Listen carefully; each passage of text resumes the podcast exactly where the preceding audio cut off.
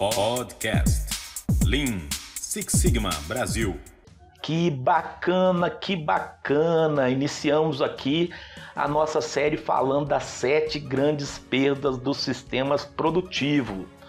No último podcast eu introduzi o assunto, falando um pouquinho é, de uma forma geral dessas perdas, de alguns prejuízos que essas grandes perdas podem causar e agora nós vamos detalhar melhor cada uma delas. E eu vou começar por uma das mais difíceis de ser detectadas, é, que é a superprodução.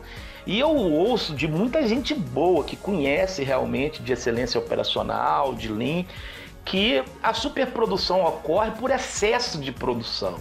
E não é isso necessariamente. É muito difícil hoje, com essa, toda essa tecnologia, as empresas precisando reduzir custos, nós temos superprodução simplesmente porque eu quero superproduzir ou eu não estou olhando a quantidade de itens produzidos. Não é isso, né? A superprodução ela decorre principalmente pelo desbalanceamento de produção, pelo desbalanceamento que o meu sistema produtivo possui especialmente quando a produção ela é do tipo empurrada, produção em massa, que observa apenas os tempos de ciclo de máquina. E não só isso, não só é, é, em função de, de, empurrar essa produção, mas também em função de haver muitas modificações ao longo do processo, especialmente se a gente pegar um parque fabril é, antigo, onde a capacidade produtiva foi sendo alterada ao longo do tempo, o que é muito comum de ocorrer. É, isso vai fazer com que algumas máquinas acelerem e necessariamente nós vamos introduzir gargalos dentro do fluxo. O que é o gargalo? É uma restrição ao fluxo contínuo. E o gargalo, pior ainda, o gargalo ele é dinâmico, ele sofre influência da variação.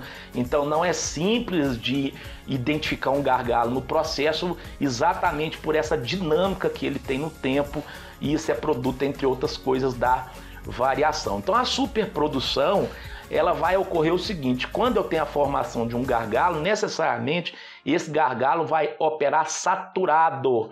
Quando um gargalo opera saturado, eu já tenho um primeiro problema, que normalmente a gente tem que fazer um pulmão do lado dele, por quê? Porque qualquer flutuação estatística que ele tiver, uma parada não programada, por exemplo, nós vamos ter que repor para ele não, não parar as demais linhas. Então ele já vai começar a consumir um estoque em excesso. E o outro problema que ele provoca, aí está mais diretamente relacionado à superprodução, é o fato de que, como ele gerou um gargalo, é como se ele esticasse a corda para que todas as outras máquinas produzissem para ele. E se eu não tenho um sistema inteligente que conecta essa corda a todo o sistema produtivo, a questão da batida do tambor também, nós vamos ter dessaturação de recursos. Os demais processos vão operar de forma dessaturada. Essa dessaturação faz com que a taxa de utilização do meu recurso baixe.